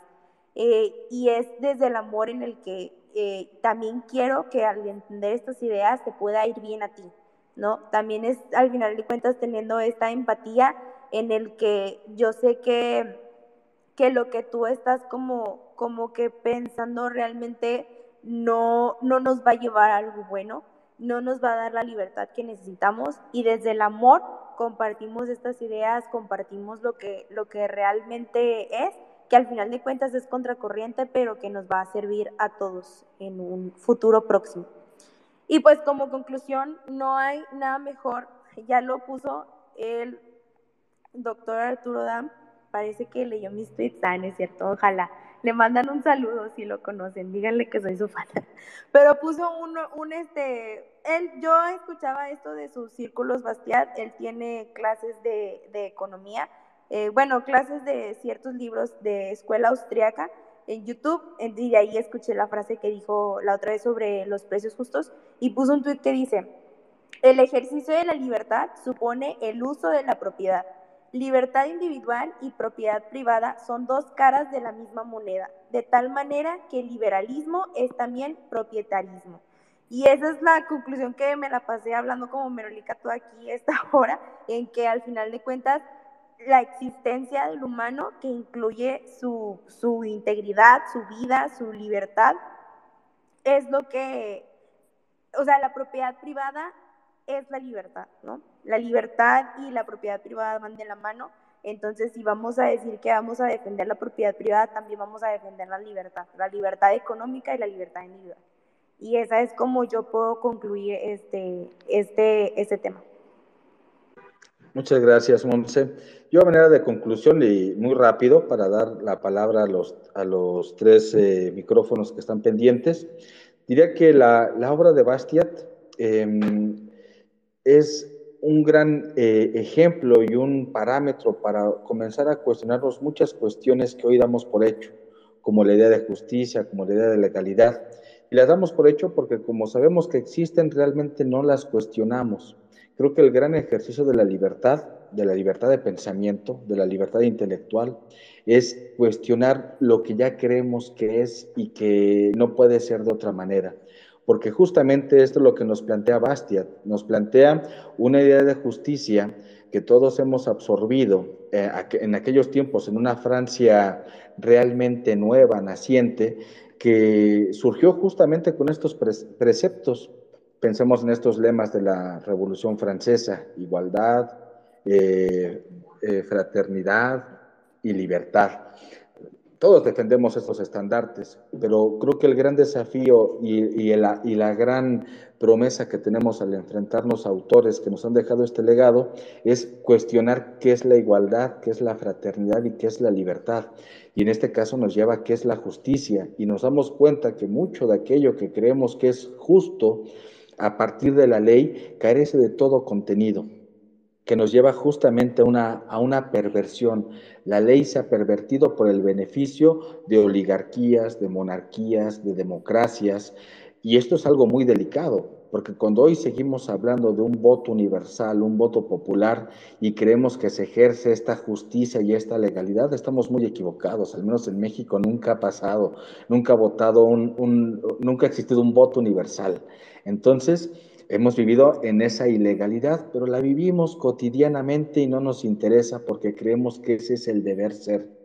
Por otro lado, otra gran riqueza que nos deja la idea de la ley es cuestionar también al Estado. Y eso es una gran invitación que tenemos justamente para evitar hacer una religión del Estado, para evitar eh, continuar con estos círculos viciosos que, crea que ha creado el socialismo o el populismo al confundir la ley con la moral, al confundir que el gobierno es lo social, al confundir que el mandatario es el pueblo.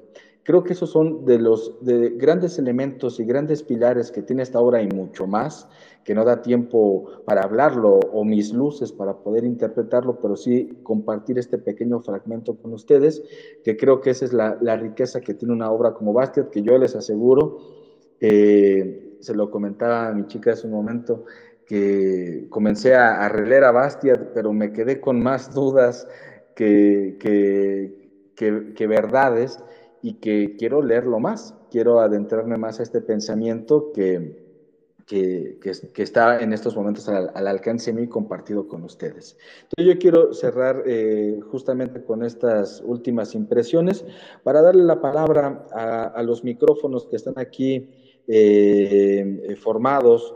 Eh, me gustaría darle la palabra a Extractos, que está aquí, así está su, su, su nick y a M. Martínez, que son los que faltaban, y si alguien más quiere participar, adelante. Entonces, eh, adelante, extractos, cuando gustes, bienvenido aquí para, para participar.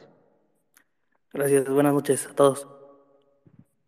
Eh, pues viendo lo que discuten de, de Frederick Bastiat, eh, un, un, tipo sorprendente que se adelantó un poco a, a los ideales que se le atribuyen mucho a los franceses de esto de la Declaración de los Derechos del Hombre y del Ciudadano.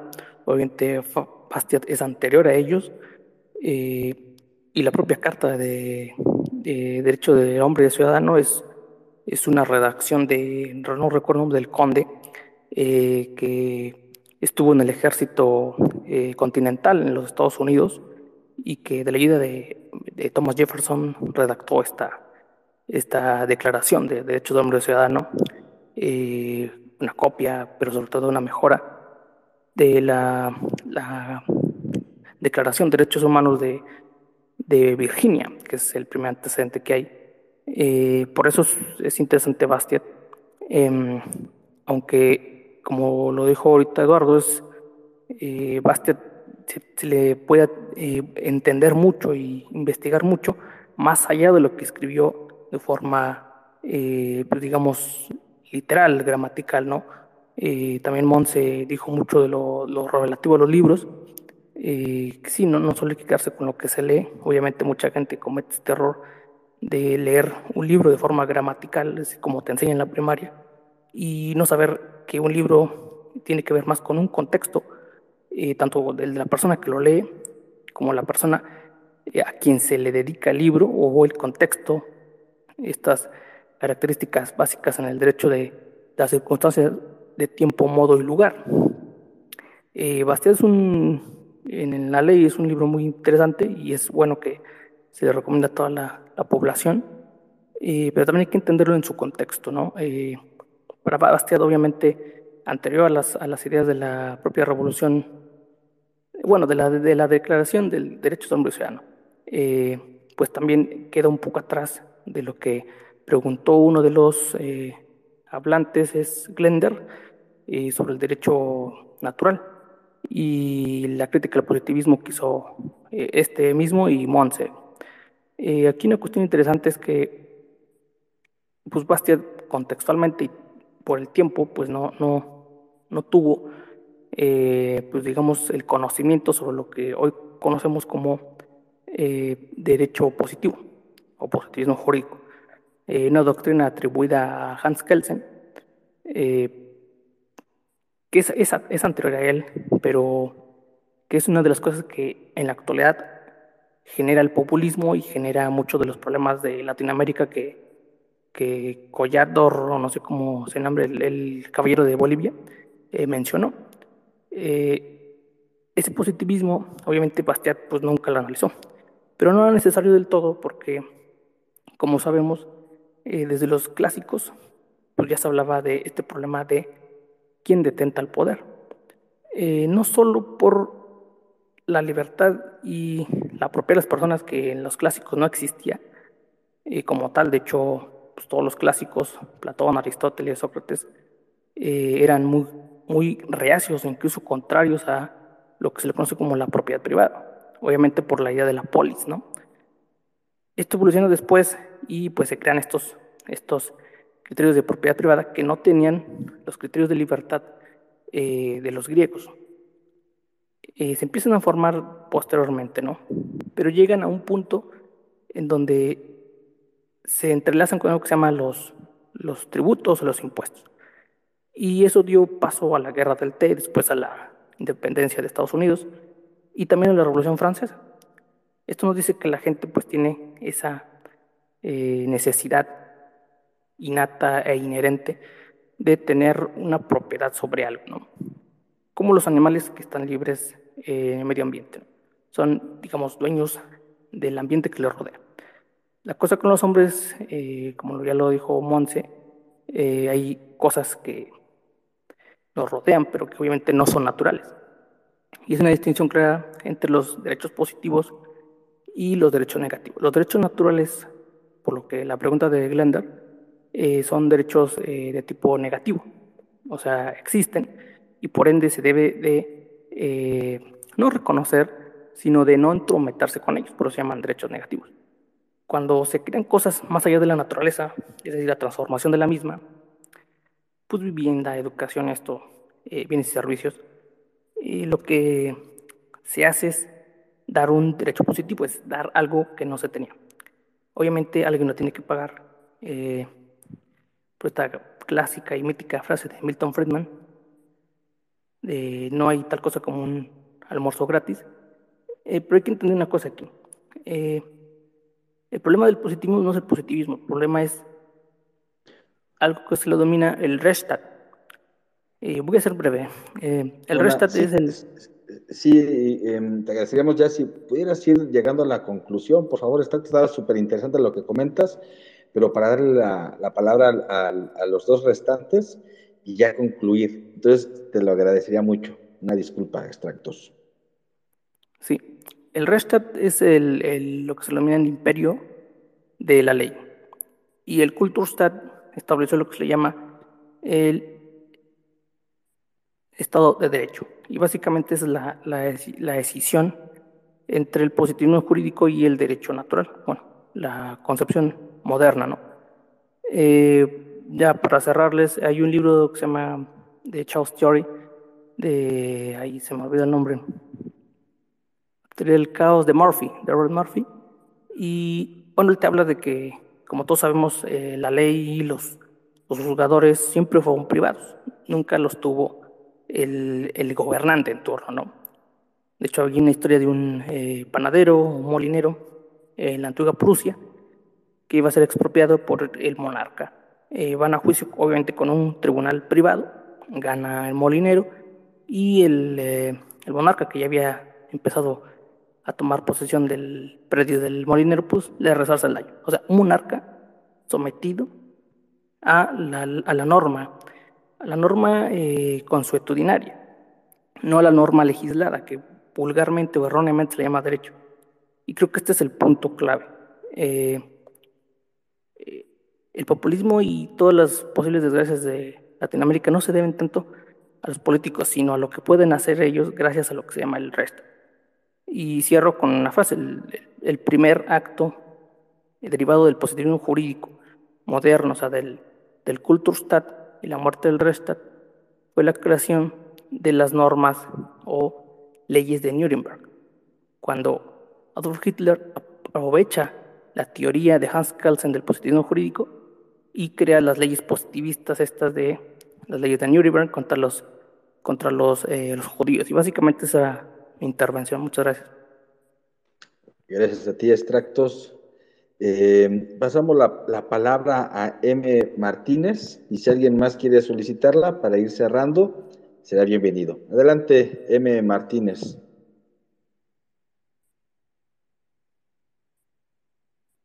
¿Estás por ahí? Había solicitado la palabra M. Martínez. Si alguien, adelante.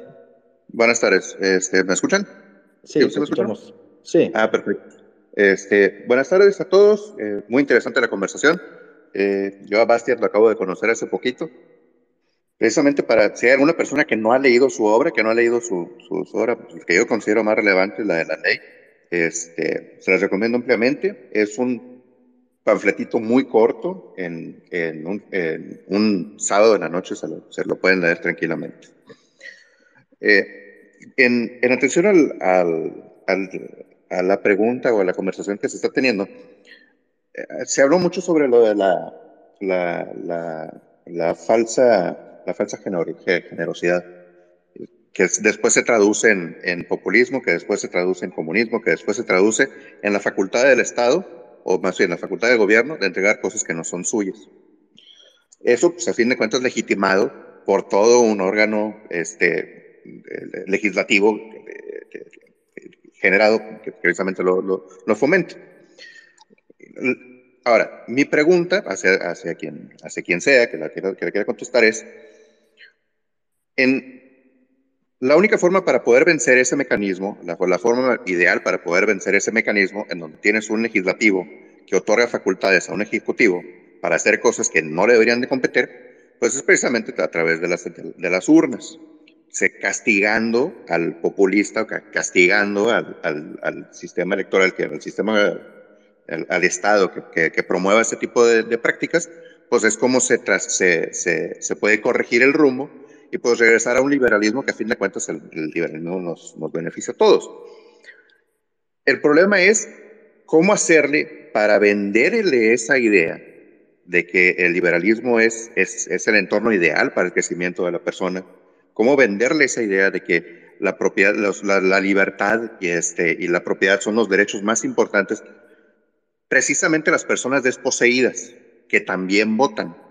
O sea, las personas que no tienen dinero, las personas que no le ven valor a su libertad, las personas que no le ven valor a su propiedad, pero que sí le ven valor pues a, un, a una dádiva o a, un beneficio otorgado por el gobierno y que eso los mantiene dependientes del del, Estado. Eh, eso es todo. Muchísimas gracias. Gracias, eh, M. Martínez. Le damos la palabra a León y después respondemos la pregunta. Eh, comenzarías tú, eh, Monse, pero primero, León, tu intervención, si pudiera ser también breve y concreto para poder perfilar ya el desenlace de la charla, adelante. Adelante, León.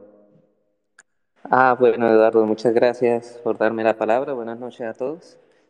Eh, pues solo quería decir, bueno, eh, es solo como para hacer un pequeño hincapié en lo que dijo Monse hace poco, que dijo, si es difícil llegar al minarquismo, imaginen llegar al anarcocapitalismo.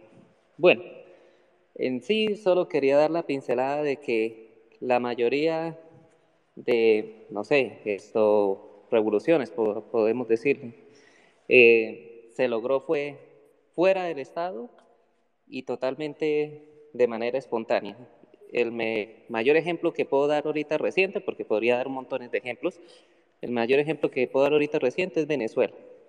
En Venezuela se, habían a puras penas de 4 a 6 horas de luz al día, pero al menos al día había eso, y llegó un momento en que duraron casi dos semanas sin luz. Obviamente si no tienes luz, pues la carne y todo se va a dañar, la gente necesita comprar, no sirven los datáfonos porque las antenas no sirven, no hay luz, no hay internet, no hay datos, no hay absolutamente nada. Nadie quiere utilizar el, bolívar, está penalizado utilizar los dólares y la gente dijo, pues chingue su madre y voy a utilizar dólares. Y todo el mundo sacó sus dólares y empezó a comerciar en mercado negro en dólares sin importar lo que, lo que mandara a hacer Maduro después. Cuando volvió la luz, la gente no dijo, ay, volvamos otra vez a los bolívares. No, nos quedamos en dólares y en dólares han seguido desde ese momento. Y ahora Maduro, como ve que se le hizo imposible a las malas eh, obligar a la gente a dejar de usar dólares, va a, legalizar los dólares. Entonces, y eso no eh, en serio, pensaban que alguna vez Maduro iba a legalizar los dólares desde el Estado o alguien iba a ganar las elecciones y lo iba a hacer. No, se logró fuera del Estado.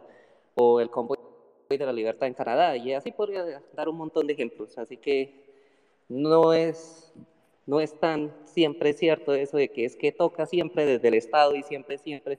No digo que no se metan en la política, pueden hacerlo. Cada quien es libre de hacer lo que, lo que considere mejor. Pero no es tan cierto eso de que si no se puede, si no se hace dentro del Estado y desde el sistema, entonces no se puede. No, de hecho la mayoría de cosas al final se imponen desde fuera del Estado. Eh, eso era todo lo que quería aportar. Muchas gracias, León. Y por último, damos, eh, Monse, ahí para, ahorita para responder estas dos cuestiones, al igual que yo. Antes de, pasar, damos la, última eh, participación que nos acaba de solicitar este José Miguel y con él cerramos las participaciones y comentamos eh, las últimas intervenciones que nos han compartido. Adelante, eh, José Miguel. Bueno, muy buenas noches. Saludos a todos. Em, pensaba nada más ser oyente, pero escuchando a León, este, quería hacer un aporte respecto a lo que él dijo. Este, sí, efectivamente, Maduro acá en Venezuela trató de cerrarnos las vías para poder adquirir dólares, pero em, todo este sistema de corrupción y todo este sistema de control estatista se le fue de las manos. Al final las personas, por medio de, de, de su propio interés, este, se decidieron no solo por el dólar, sino el en la utilización del mismo. Trató de penalizarlo, recuerdo que todavía a los inicios cuando eh, trató de penalizar su uso, eh, los mismos comercios trataron de, buscar la manera para poder este, utilizarlo. Fíjense que al punto de que penalizó su uso, que acá en Venezuela no está todavía permitido escribir los precios en dólares. Se colocan un número, por decirle algo cuesta 4 dólares, se coloca 4 y se coloca eh, al lado referencia, ref. Eh, eh, son cuatro dólares, pero ah, es tan, digamos, idiota y tonto la medida que, que todavía está prohibido. No, no se puede colocar el símbolo del dólar en, los precios. Pero ese, ese, digamos, la acción de las personas y, y buscar ese propio interés, esa, esa, esa libertad, este, le pasó por encima al dictador y no fue necesario que un partido político o oposición hiciese algo, porque hoy en día la oposición se ha querido abrogar esa victoria. Se ha querido decir, no, es que fuimos nosotros con nuestra ayuda y todo eso. No, para nada, fuimos nosotros los venezolanos que tuvimos una situación migratoria tan grave, nos esparcimos por todos lados y bueno, muchos queriendo aportar a su familia regresaban esos dólares para acá y por ello, digamos, empezamos a recibir remesas y con ello nos ayudamos bastante. Eh, aquí ha sido una lucha muy difícil con el tema de poder promocionar un poco las ideas de libertad porque buena parte de los partidos que están acá o que se dicen de derecha, como por ejemplo el de 20 Venezuela o se llaman liberales, este, son un poco tibios o son un poco socialdemócratas en ese sentido. Algunos todavía quieren plantear el Estado como la solución. Y bueno, es, una, es un debate que se lleva bastante acá en el país. Para poner, por ejemplo, un, un, un debate que recientemente tuve con, con varios compañeros en, en, un space, ellos hablaban de, que, a estatistas, por cierto, ellos hablaban de que, bueno, pero ¿quién es el que va a ayudar a las personas? si, si nosotros no tenemos un Estado? ¿Quién es el que va a ayudar al pueblo a que no muera de hambre? Y, es muy sencillo y es la respuesta tan sencilla. Acá en Venezuela no nos hemos muerto de hambre, mucha gente no ha terminado de morirse de hambre, es gracias al aporte solidario de cada ciudadano. El político no ha hecho nada, nos han dejado solos, nos han dejado solos en una lucha por la libertad y ha sido nosotros de manera autónoma como hemos podido sobrevivir ante esta situación tan terrible, eh, ante sus controles de precio, ante el avance constantemente totalitario de nuestras libertades. Entonces, ha sido una lección muy grande que yo he tenido, por eso apoyo las ideas de la libertad, porque son las que más se acercan al espíritu humano y más a lo que he vivido en esa lucha contra un Estado totalitario que al final tuvo que retroceder y poco a poco está retrocediendo. Estoy convencido de que el cambio que estamos viviendo en Venezuela y el que vamos a vivir en toda Latinoamérica será por medio de ese cambio de esquema mental que va a pasar por encima de todos los estados. Muchísimas gracias. Gracias a ti, José Miguel, por tan valiosa eh, aportación y, que viene de forma tan, tan directa y vívida. Muy valiente de tu parte. Eh, bien, para cerrar, Monse, ¿quieres eh, comentar algo en relación a las últimas aportaciones? Sí, creo que con lo siguiente que voy a comentar ya este, concluyo todo lo que escuché. Lo primero era sobre cómo, cómo llegarle a las personas que tienen esos este, escasos recursos y viven del asistencialismo estatal. Lamentablemente, este, México, bueno, la forma en la que está constituido el Estado en México es diferente al Estado en Venezuela actual. Este, Venezuela es un Estado fallido, eh, el, gobierno de, Maduro es un Estado fallido en donde se ve, bueno, es muy tonto cualquier miembro de la comunidad internacional que no vea el gobierno, entre comillas, de Maduro y que diga que es una dictadura, porque lo es, ese gobierno es un Estado fallido. ¿Y qué es lo que sucede? Que la misma visión entre los venezolanos a, a su Estado ya ha generado un odio. Yo estoy un 95% segura de que son muy pocos los venezolanos allá que son verdaderamente de escasos recursos que aman al gobierno ¿no? O sea, son muy pocos. Todo venezolano que sale de ahí es un venezolano que sale con un odio a Maduro, con un odio al Estado incluso, porque sabe que el Estado los, les falló y sabe que el Estado les arruinó la vida, les arruinó la libertad y los que están ahí dentro y que verdaderamente les doy toda mi solidaridad y toda mi fuerza y todos mis ánimos desde acá, los que están ahí dentro, los que están sufriendo son los que verdaderamente saben y entienden que no es tener la libertad. Y uno individuo comienza a defender la libertad cuando la pierde. Y eso es lo que está sucediendo ahí en Venezuela ellos entendieron que el Estado no les va a ayudar, que el Estado jugó con ellos intentando y decirles que los iba a ayudar y que, y que les iba a, dar, porque al final de cuentas también, bueno, no sé si todavía los estén dando, pero tenía entendido que el gobierno les daba como que unas cajitas de despensa y así a, a las personas para que como que siguieran votando y todo eso.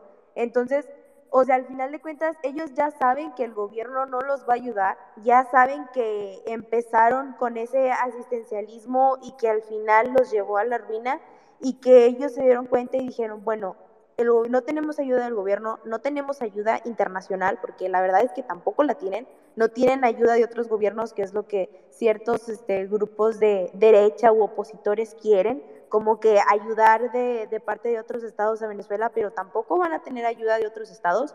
¿Qué sucede? El voluntarismo. El voluntarismo dentro de ese mismo territorio, decir, pues vamos a tener que salir por nuestros propios medios y vamos a tener que salir adelante por nuestros propios medios y ellos mismos hacen ese, ese tipo de mercado negro que es lo que utilizar la dolarificación. De hecho, en la minoría más pequeña, ahí en el podcast que tenemos, este, ya hablamos sobre eso. Mi compañero Andrew, Andrew es de Venezuela y también nos estuvo contando pues esa, esa experiencia que les estaban diciendo. Y bueno, en fin, la, la situación en Venezuela es diferente a la de México.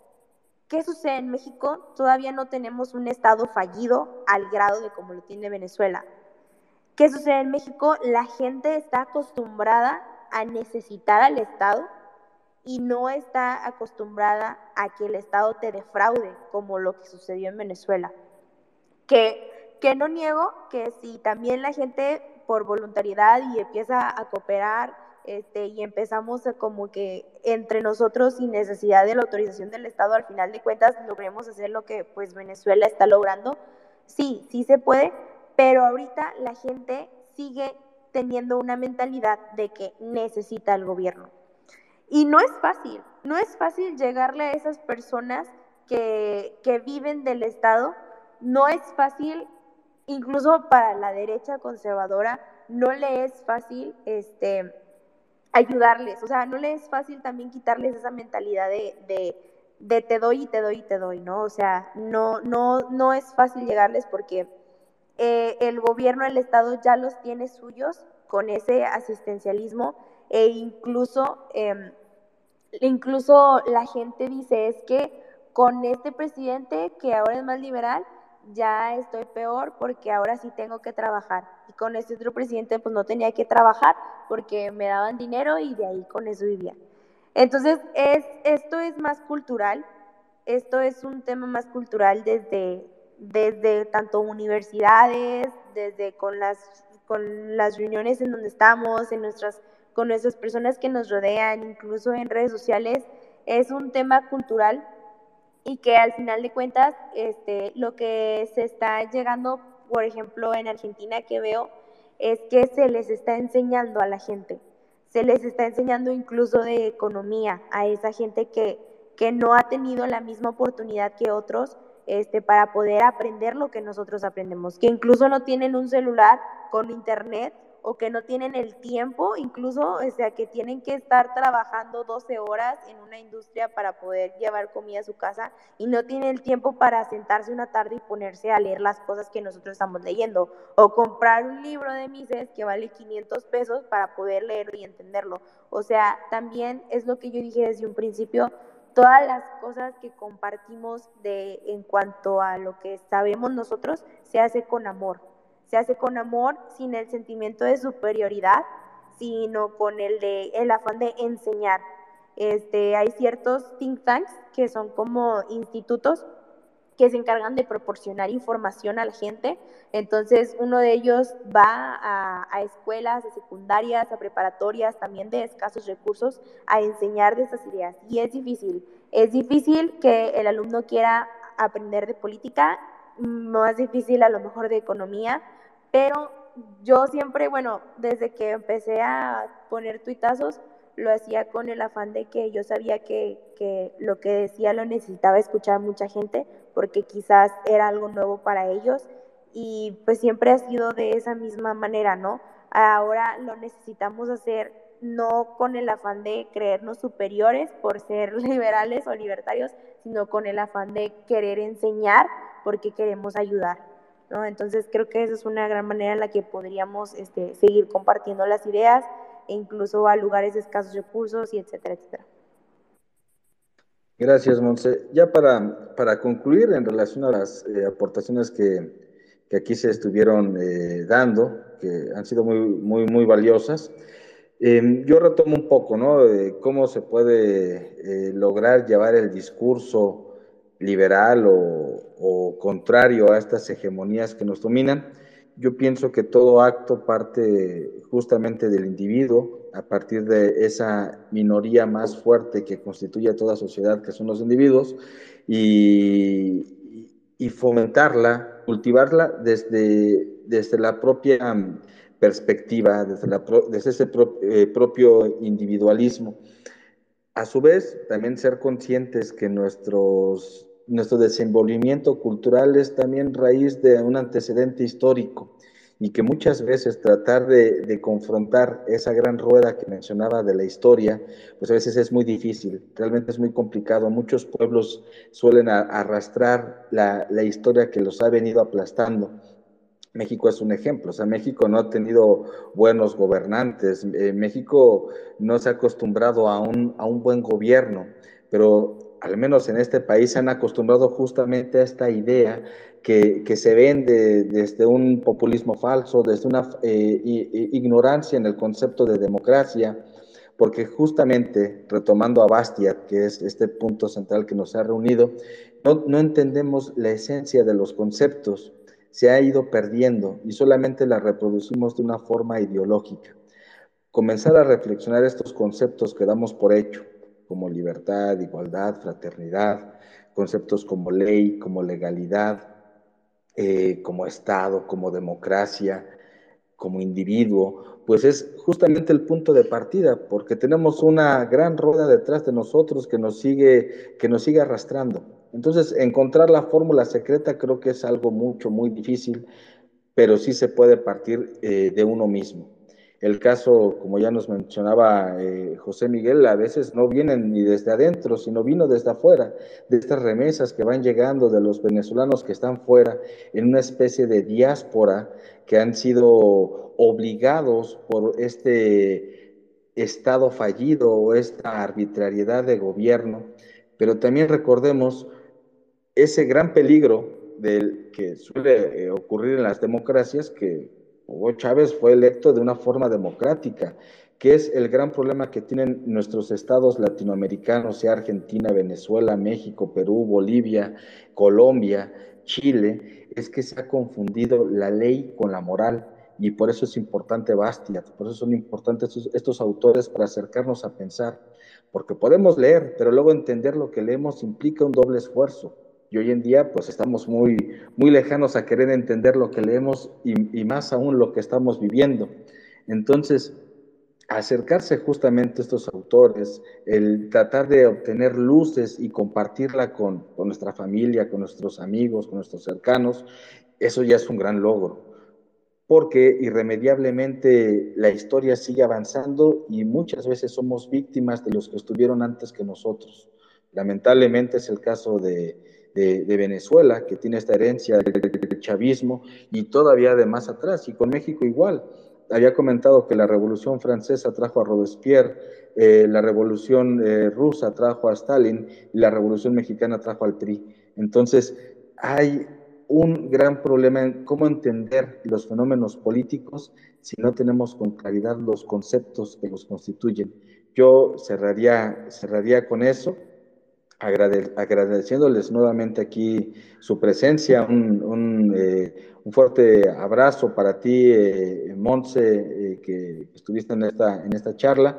Te agradezco mucho tu tiempo. No, gracias, gracias a ti, gracias a todos los presentes, a Víctor Becerra, La Sombra de Prometeo, a México Libertario. Y bueno, nos estaremos escuchando el siguiente lunes a las 8 de la noche en este espacio de Café Hume. Muchas gracias y disfruten una bonita noche. Hasta pronto. Gracias a todos, adiós. Gracias. Gracias, buenas noches. Buenas noches.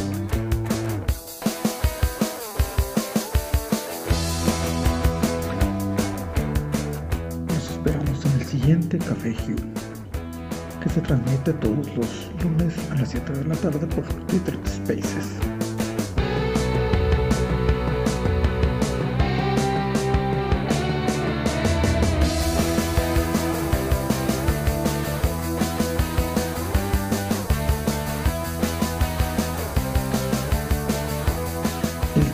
Entrada es de Juan Tolentino y el grupo Sex Sabbath.